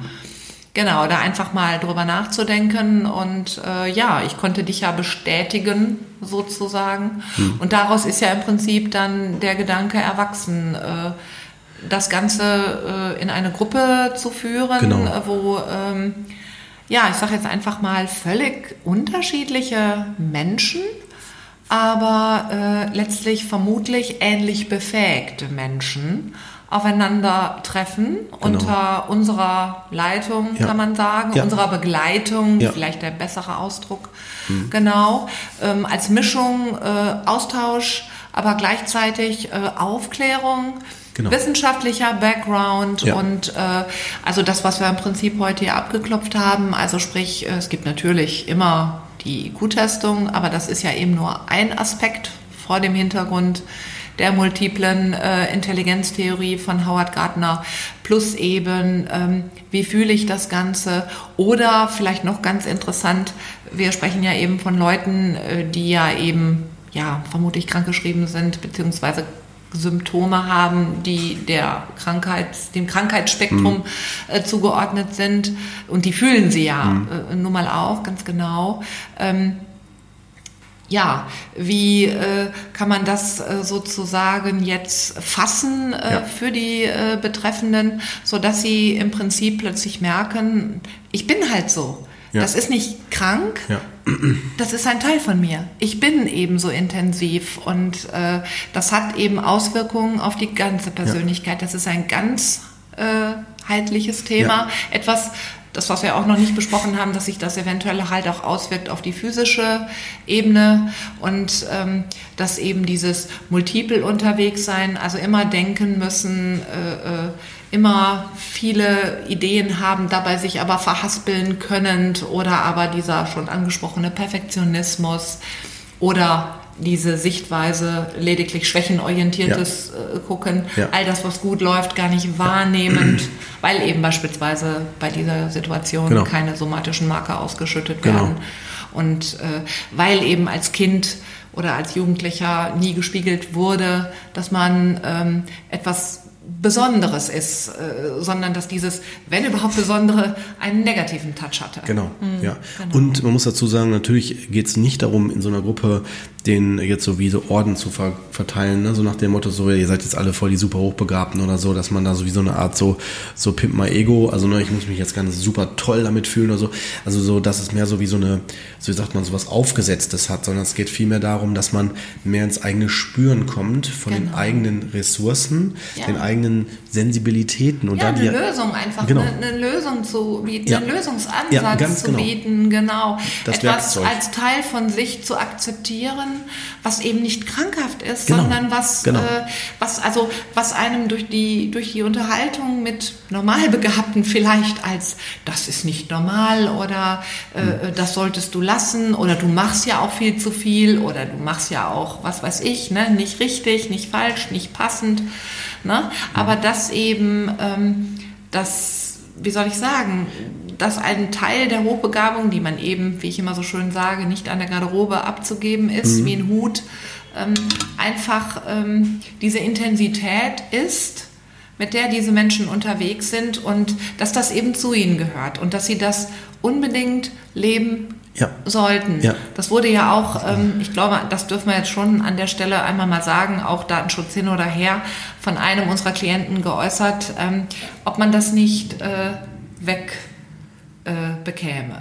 Achso, ja, natürlich. Dich. Ja, ja, klar. Das ja, waren also sogar mehr denke, als, äh, ja, genau, also ja, wie ja, es gesagt haben. Ne? Wie es gesagt haben. Genau, genau, ganz genau. Es ist tatsächlich so. Fand ich, fand ich auch ganz mhm. bezeichnend. Genau, wie wird man das los? Ne? Also es genau. ist, das ist klar, weil das ist ja ähm, dieses Meer. Also ja, dieses genau, Meer. dieses Meer, dieses ganz Meer. genau, weil das kann natürlich genau. auch vielleicht erstmal das Gefühl geben, oh Gott, was passiert denn da mit mir? Ne? Wenn ich jetzt plötzlich was benutze, was ich vorher nicht benutzt habe, habe ich da noch die Kontrolle darüber? Oder mhm. was passiert denn ja. da? Welche Effekte ja. löse ich denn da darüber aus? Und das ist nämlich auch einer der Gründe, warum wir es über die Gruppe machen. Mhm. Weil über die Gruppe hat man ja diese Gruppenwirkung. Also man sieht, man sitzt unter Gleichgesinnten. Die Gruppe hat so ein vier bis sechs Personen Stärke. Jetzt im Moment äh, drei, drei bis sechs Personen, ja, würde ich sagen. Genau. Im Moment sind es vier. Interessanterweise fast gleichaltrige, so würde ich sagen, und auch äh, nur Männer. Ähm, auch spannend und was mhm. ich auch spannend finde, auch so, das werden wir alles, denke ich, dann auch nochmal in, in die Literatur dann verschriftlichen, den Effekt, den ich sehr wichtig finde, dass man als Mann und Frau die Gruppe mit begleitet. Weißt du, wie ich ja, das meine? genau. Weil das sagtest du schon, ja, genau, ne, dass das, das ein guter Aspekt ist. Ja, es gibt so bestimmte genau. Wirkungseffekte, ne, weil man ja als, wenn ich jetzt zum Beispiel, muss ich einfach nur vorstellen, wenn ich jetzt unter die, äh, jetzt in der einen, jetzt in der Gruppe, die wir haben, äh, die vier Männer sind. Und ich würde jetzt alleine als Mann leiten, wäre das ein ganz anderes, äh, eine ganz andere Atmosphäre, als wenn jetzt plötzlich da eine äh, Frau mit dabei ist, so wie du das bist. Ne, das heißt also, das gibt einen ganz anderen, plötzlich ganz anderen Effekt. Und das ist gut, das ist sehr bereichernd, nehme ich so wahr. Und ich glaube auch, und darauf will ich jetzt hinaus, deswegen führe ich das auch gerade so aus, ähm, es ist so, dass glaube ich erst dann bestimmte Effekte möglich werden. Genau. Wirkungseffekte. Das glaube ich auch, ne? ja, genau. Ja, und ich finde das auch sehr gut, dass wir das so experimentell halten. Also ich liebe dieses offene Arbeiten. Du hattest ja auch eben schon gefragt, welche Methoden wendest du an? Also ich habe eine systemische Coaching-Ausbildung und ich finde, das ist auch mit so das Beste, äh, was man machen kann, also lösungsorientiert, äh, systemisch äh, zu arbeiten. Aber ich behalte mir immer meine Intuition vor und in Teilen halt auch eben ganz klar den personenzentrierten Ansatz zu wählen. Also ich mache das ganz situativ, intuitiv, kreativ und bleibe ja. stets ja. offen. Also ja. ich stelle immer wieder fest, auch in ganz normalen Coaching-Prozessen, je mehr ich versuche, selber einen sogenannten roten Faden zu haben, wie wunderbar ich das dann doch wieder gerne verwerfe und äh, aber im besten Sinne verwerfe und auch mich selber ähm, dieser Offenheit immer stets positiv vergewissere, mhm. weil ich glaube, ja, an der Stelle bitte, das mag jetzt nicht als Selbstlob rüberkommen, aber ich glaube, das ist eine meiner Qualitäten. Ja, so. Diese, diese ja. Offenheit zu haben, ganz ja. spontan nochmal einmal zu sagen, nee, Jetzt ist hier links nicht das Mittel der Wahl, ja, genau, wir gehen rechts rum. Ganz genau. Und, das merkt man äh, auch. Genau. Ja, das merkt man in den Gruppen. Und äh, um jetzt nochmal dazu sagen, wie arbeiten wir äh, in den Gruppen? Genau, Aufklärungsarbeit hast du genannt. Man nennt es auch psychoedukativ. Also man vermittelt Basiswissen, Fachwissen, genau. man löst Mythen auf. Ne? Genau. Auch so dieses, ja. nehmen wir mal das Beispiel, das ist ja mit einer der Gründe, wo so solche Verhaltensweisen, also Probleme auch entstehen ist. Stell dir mal vor, ein Jugendlicher oder ein Kind in der Schule äh, möchte sich mitteilen in dieser ähm, Sensibilität in dieser auch ähm, vielleicht auch ähm, Hochbegabung in bestimmten Bereichen und plötzlich kommt die Rückmeldung so nach dem Motto, jetzt sei mal nicht so klugscheißer. Ja, zack, ist der Label da. Ich darf nicht mehr äh, so reden, weil wenn Klugscheißer im Sinne von negativ bewertet wird, ja, und vielleicht auch die Gruppe sagt, ah, der wieder, ja, dann denke ich irgendwann, okay, der Teil von mir ist nicht gut. Den darf ich nicht mehr äh, verwenden. Ne? Deswegen ist das zum Beispiel dann sehr, sehr, sehr schwierig, wenn man dann zum Beispiel in so einer Gruppe sitzt, anfangs zumindest, und man kriegt plötzlich die Rückmeldung, ja, die Gruppe hat das Ziel, euch zu unterstützen in eurer äh, Besonderheit, in der vielleicht Hochbegabung, also da, ne? nicht nur vielleicht, sondern in der Hochbegabung in bestimmten Bereichen. Dann ist das erstmal, der Klugscheißer soll jetzt hier der Tolle sein. So, ja, überspitzt formuliert. Nur nochmal, um das vielleicht dem genau. Hörer einfacher ja. darzustellen. Warum ist das so wichtig? Ne? Und, und es geht gar nicht nur um den Begriff, äh, so würde ich es jetzt beschreiben, Hochbegabung, sondern mehr um das Akzeptieren der eigenen Ressourcen, der eigenen Fähigkeiten genau. ja. und die zu, du hast das auch mal, finde ich, auch schön be bezeichnet, als ins Spüren zu kommen, wieder zu erkennen. Nicht hier oben nur äh, kognitiv bla bla, also nur verstehen, sondern auch wirklich zu fühlen und auch genau anzuwenden, den Mut zu haben, zu ermutigen. Und ja. ich finde die Methoden, die wir da bisher auf die Beine gestellt genau. haben. Ja, genau. Die Methoden, mit ne? denen wir arbeiten, die sind ja sowieso ähm, völlig frei. Genau. Ja, ja, wir sind jetzt auch gleich am Ende. Wir sind jetzt so mega euphorisch genau. da in dem Thema drin, ja, ne? Ja, genau. aber sind da frei genau. Also wir nutzen äh, verschiedenste K Quellen, um genau. auch nochmal das zu vergegenwärtigen, also dass die das besser nachvollziehen können, die Person. Ne? Genau. Aber vielleicht kann man das nochmal dann, wenn es soweit ist, äh, nochmal separat äh, genau. vorstellen. Aber damit möchten wir einfach auch den Hörern Mut machen, ja, genau. dass ähm, man da ruhig nochmal anders hinschauen darf. Man sollte aber auch nicht jetzt denken, oh, mein Kind ist jetzt irgendwie voll ja, so macht nichts in der Schule, ist bestimmt hochbegabt. Würde ich nicht pauschalisieren, aber man, wenn man verunsichert ist oder wie auch immer, sollte man, kann man sich sicherlich mal einen Beratungstermin oder ähnliches sich holen ja. an den entsprechenden Stellen, die du ja schon mehrfach genannt hast. Ähm, aber es macht auf jeden Fall Sinn, dieses Thema nochmal anders zu betrachten, weil wir ja hoffentlich kam das in der Folge jetzt so an, äh, so rüber, dass es äh, eventuell sogar mit der Grund ist, für ein bestimmtes Verhalten, was vielleicht erstmal noch gar nicht sich so als das, was wir heute besprochen haben, irgendwie so zeigt. Also ich finde es, genau, das ist auf jeden Fall rübergekommen. Gut. Das denke ich durchaus. Also bei hm. je, zumindest bei mir auch, weil ich bin ja jetzt nicht so im Thema und fand es jetzt auch total spannend, das jetzt mal so aus eurer Perspektive zu hören. Ähm, aber was ich halt schwierig finde, ist wirklich dieses Thema der, ich sag mal, hm. Definition oder auch ja. herauszufinden, ja. Ähm, liegt das bei mir vor oder nicht. Ja. Und ähm, genau, also weil da einfach, das ist ja auch, ich glaube, in vielen Dingen, die du auch vorhin beschrieben hast, Birgit, die so Hochbegabte auszeichnen, können sich vielleicht auch einige wiederfinden, ähm, wo aber nicht unbedingt eine Hochbegabung vorliegt oder auch umgekehrt, ne, ähm, dass vielleicht bestimmte Dinge nicht genannt wurden, wo was dann aber zu einer Hochbegabung zählt. Mhm. Also ich glaube, das ist sehr schwierig, das zu, ne, wahrscheinlich. Ja, ist auch in der ähm, so voneinander nee. abzugrenzen. Ja. Meine Frage, die sich mir auch jetzt irgendwie stellt, ist hm. ähm, die Gruppe, die ihr da habt. Ähm, ja. wie, wie betitelt ihr die oder was sind das denn dann auch für ja. Leute, die dann kommen? Weil ich weiß doch erstmal ähm, per se nicht, ob ich hochbegabt bin oder halt nicht. Ja, also ich sag mal, was mich angeht, kann ich sagen, äh, ich beurteile das tatsächlich intuitiv. Also ich spüre das. Ich spüre das einfach. Ich meine, das äh, klingt jetzt sehr verwegen, mit Sicherheit für manche Ohren. Aber das nee, ist du arbeitest ja. Ich, du arbeitest doch auch lange einfach, schon. Äh, ja, nein, oder wie ich das ja euch eben schon erzählte, als ich in Münster in der Ausbildung war, ja, und plötzlich feststellte, wie du ja. so wunderbar nanntest, von Schwarz-Weiß auf Bunt. Mhm. Ja, das war ja nichts anderes. Mhm. Also das hat mir im Prinzip äh, äh ganz klar auch äh, ja, wie soll ich sagen, das Standing gegeben. Ja. Also ganz ja. äh, heute selbstbewusst inzwischen, kann ich also ganz klar sagen, zu sagen, ja, keine Sorge, es trifft auf Sie zu. Und äh, da können Sie sich jetzt auch noch so gegen wehren, aber das ist einfach so. Aber, Denn ne, das wird ja unterschiedlich gelebt wie gesagt, das haben ja nicht alle Leidens. Obwohl, das glaube ich, stelle ich mir einfach vor, den Leuten zu sagen, ja, ich glaube, sie sind hochbegabt, ja. aber was ist denn umgekehrt? Wie gehst du denn damit um, wenn Leute zu dir kommen und sagen, weil die kennen ja deinen Schwerpunkt eventuell ja. oder wissen Bescheid und ja. dann merkst passiert du, okay. nicht, passiert nicht. Keine Sorge. Also ich habe, genau, an der Stelle kann ich auch wirklich nur Mut machen. Ähm, es ist noch niemand da gewesen, der nicht wirklich, auf den das nicht wirklich zugetroffen hätte. Also ich habe natürlich auch, sagte ich ja eben schon, dass ich für die DGHK äh, sozusagen ehrenamtlich äh, unterwegs unterwegs bin und immer wieder natürlich Anrufe von Eltern bekomme, die sagen, genau das, was du auch schon sagtest, Judith, das Kind ist noch nicht getestet, aber könnte eventuell äh, hochbegabt sein. Und dann auch ganz ängstliche Eltern, die in Sorge sind, ja, bin ich denn überhaupt richtig bei ihnen? Und äh, ich da auch immer wieder sage, es ist mir noch niemand begegnet, wo das nicht wirklich zutraf. Ja, ganz genau. Man erlebt also immer wieder größtmöglichste Bescheidenheit, mhm. größtmöglichste Zurückhaltung, Vorsicht, ja, und äh, Scheu. Mhm. Wisst ihr, nicht schüchtern, das möchte ich bitte ganz klar abgegrenzt mhm. wissen, aber große Scheue. Also so von wegen, ja, wir sind aber keine Wunderkinder und mein Mann und ich, wir sind ganz normale Leute und ja, ja, hm, klar. Ne? Um ja. das einfach auch nochmal zu ja. benennen, hm. Hochbegabung mhm. passiert nicht nur im bürgerlichen Umfeld, mhm. also nicht nur das Professorenkind oder der Arztsohn oder die mhm. äh, Juristentochter äh, ist eventuell hochbegabt. Mhm. Hochbegabung geht äh, durch alle Schichten. Es kommt vor im Dschungel, in der Wüste und auch äh, bei den Maasai.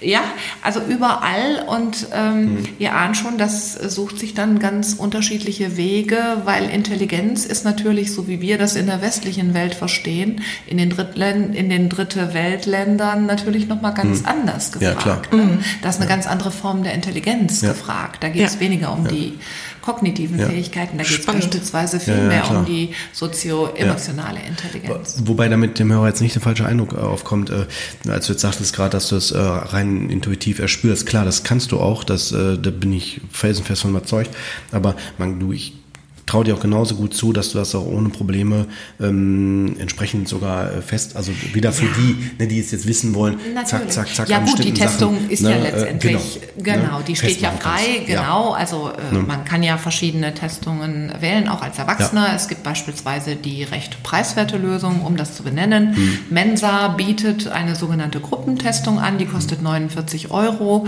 Da kann man sich erkundigen, in fast jeder größeren Stadt ist die äh, Hochbegabtenvereinigung Mensa äh, aktiv und die bieten eben immer wieder diese Gruppentestungen an. Ja. Knapp 50 ja. Euro und man ist dabei. Ja. Ist nicht für jeden geeignet, weil auch für manche scheue Erwachsene trifft das zu, mhm. was ich eben über die Kinder sagte. Und mhm. dann ist es vielleicht eine durchaus gute Investition, wenn ich Gewissheit haben möchte, mich an einen speziellen Psychologen zu wenden, der sich mit dem Thema ja. ne, äh, Hochbegabtungstestung mhm. bei Erwachsenen ähm, beschäftigt, eine mhm. Anamnese äh, ablegen zu lassen und halt auch die Testung so zu gestalten, dass das Ergebnis eben ähm, ja möglichst mhm. Wie soll ich klar. sagen, wahrhaftig ausfällt, ja. also zutreffend ausfällt. Mhm. Genau. Ja, und zum Abschluss noch, also mhm. genau, wie kommt ihr an die Leute in der Gruppe? Das war, glaube ich, noch nicht beantwortet. Im Moment, also im Moment ist es ja, wie gesagt, erstmal noch die Experimentierphase, dass wir einfach ähm, das daran festmachen, wenn wir das Gefühl haben, hier ist ein Kandidat, der passt da einfach zu, der ist geeignet. Also ja. das heißt aus laufenden Therapien oder ah, ja. also wo man das Gefühl hat, nicht im Sinne von, das wird jetzt ein Experimentier, so ein Experiment, sondern wo man das Gefühl hat, der würde von dem, was wir da vermitteln, profitieren. Also er würde Ganz auf genau. jeden Fall Sprünge machen, also ja, in die richtige genau. Richtung, ne? symptomatisch, mhm. also dass die Symptome anders werden, weniger, ne? oder dass man anders damit umgeht umgehen kann, besser. Ne? Und es wird nicht von den Kassen finanziert, das heißt, wir machen es ja auch gerade im Moment unentgeltlich. Also es ist ja so, bei der Forschung ist es ja meistens so am Anfang, wir haben jetzt ja. keine Sponsoren hinter uns stehen, ne? aber Toll, wir merken echt. halt die Effekte und äh, mal gucken, wie wir uns dann da im Laufe der nächsten Zeit mal irgendwie aufstellen werden. Aber wir merken, es lohnt sich auf jeden Fall. Da ist ein, da ist ein Bedarf und ich würde mich nicht wundern, wenn dann auch noch ein Rieseneffekt hintersteckt. Auch so ja, generell in Therapien. Mhm. Genau. Ja. Aber es ist mehr so eine Sache, die wir jetzt ja. noch. Ja, richtig. Ja, Wahnsinn. Also erstmal äh, macht es mich noch ein bisschen stolz auf dich, Brüderchen, weil ich mhm. wusste das so im Detail noch gar nicht. Mhm. Und ich finde es ganz toll, dass du da auch, ähm, aber das bist du ja eher als Psychotherapeut, auch so erlebe ich dich ja schon, schon immer, ähm, ne, dass du da ja sehr ganzheitlich unterwegs bist und mhm. ähm, sehr vorsichtig halt auch mit Diagnosen bist, ne? Mhm. Oder genau, also da nochmal ähm, die Ursachenforschung ähm, sehr unkonventionell mhm. angehst. Das finde ich ganz, ganz toll. Und ähm, Birgit, also mich hat es total gefreut, dich kennenzulernen. Und ich finde es so toll, ähm, ja, dass es auf dem Gebiet auch wirklich Leute gibt, die sich da gut mit auskennen. Also ich kenne kenn das Gebiet ja jetzt auch weniger, aber dass du da so, sagen, sag ich mal, auch, man merkt dir das ja auch an, dass das wirklich so ein Herzensthema geworden ist. Und ähm, also mich hat es heute auf jeden Fall auch um, um einiges nochmal aufgeklärt und war sehr spannend, äh, euch ja. zuzuhören oder dir zuzuhören. Hm? Ja, danke schön. ja, danke, Birgit. Ja, ja ich danke ja. euch. Und ich denke mal, es ist ja auch okay wahrscheinlich, ne, wenn wir die Hörer dazu ermutigen, also ja. falls da irgendwie eine Vermutung ist oder irgendwie Fragen noch zu bestehen, ähm, dass sie auf dich zukommen können. Ja, natürlich. Also ich meine, ich habe ja eine Homepage, ich bin ja zu finden mhm. unter, ich glaube, www.coaching-feldmann.de, ganz genau. Das oder aber eben über die Praxis. Genau. Ja, auch verlinken wir auch nochmal über ja, Podcast, also ja, wenn wir die Folge genau. veröffentlichen. Ja. Und vielleicht nochmal die letzte Frage, die ich immer am Ende stelle, ist so, was würdest du denn Personen, die jetzt das Gefühl haben, oh, vielleicht ist das was für mich, vielleicht bin ich betroffen oder ähnliches, was würdest du denen raten oder empfehlen? Was würdest du da denen sagen, wenn die jetzt zuhören? Ja, die sollen sich, können ja gerne eine Mail schreiben oder äh, wie gesagt, es gibt immer ein kostenloses äh, Kennenlerngespräch, also das ist überhaupt kein Thema. Also da einfach äh, Mut haben, anzurufen und äh, sich äh, sozusagen einfach mal äh, zu outen. Also ich biete beispielsweise, ich glaube, im September ähm, einen offenen Abend an ähm, für eben vermutet hochbegabte Erwachsene äh, zu einem ganz geringen Tarif, ich glaube 15 Euro oder was, mhm. keine Ahnung, ich weiß es jetzt auswendig nicht, genau, so ein Unkostenbeitrag halt, genau, um sich einfach mal auszutauschen, also dieser Effekt den ich ja jetzt schon mehrfach beschrieben habe, einfach auch anderen zuteil werden zu lassen, weil ich kann eigentlich äh, wirklich da nur bestärken, dass man sich das nicht zu Unrecht äh, draufschaufelt. Das ist meine Erfahrung ja, bitte, in dem bitte. Kontext. Ganz Richtig. bestimmt. Ja. Jetzt wird es ein Teil der Identität ja. und das wäre schade. Ganz genau. Ne? Also dieses Fehl, Fehlwissen. Mm, ja. Okay. Ja. ja. Klasse, Hammer, ja, schön. Dank. Wir werden das alles verlinken und ähm, ja, wie gesagt, schön, dass du da warst. Ja, ja danke schön. okay. Bis dann, ciao. Ja, tschüss.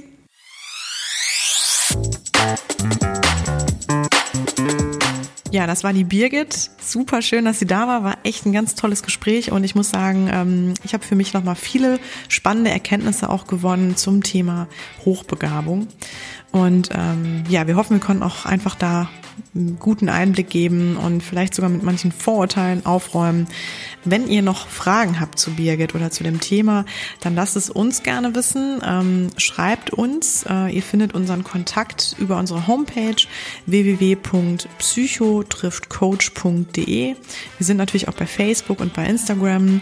Ihr könnt auch Birgit ähm, natürlich selbst auf der Homepage, auf ihrer eigenen Homepage besuchen. Das ist ähm, coaching-feldmann.de. Und ansonsten ja, hoffen wir einfach, ihr seid nächstes Mal wieder dabei. Wir würden uns sehr, sehr freuen. Und auch sonst, wenn euch der Podcast gefällt, dann lasst uns gerne liebe Bewertungen da bei iTunes oder ähm, vielleicht empfehlt ihr uns weiter oder was auch immer, teilt uns in den sozialen Medien. Ähm, würden uns auf jeden Fall sehr darüber freuen und auch grundsätzlich, wenn ihr beim nächsten Mal wieder dabei seid. In diesem Sinne habt noch eine ganz schöne Zeit und auf ganz bald. Tschüss.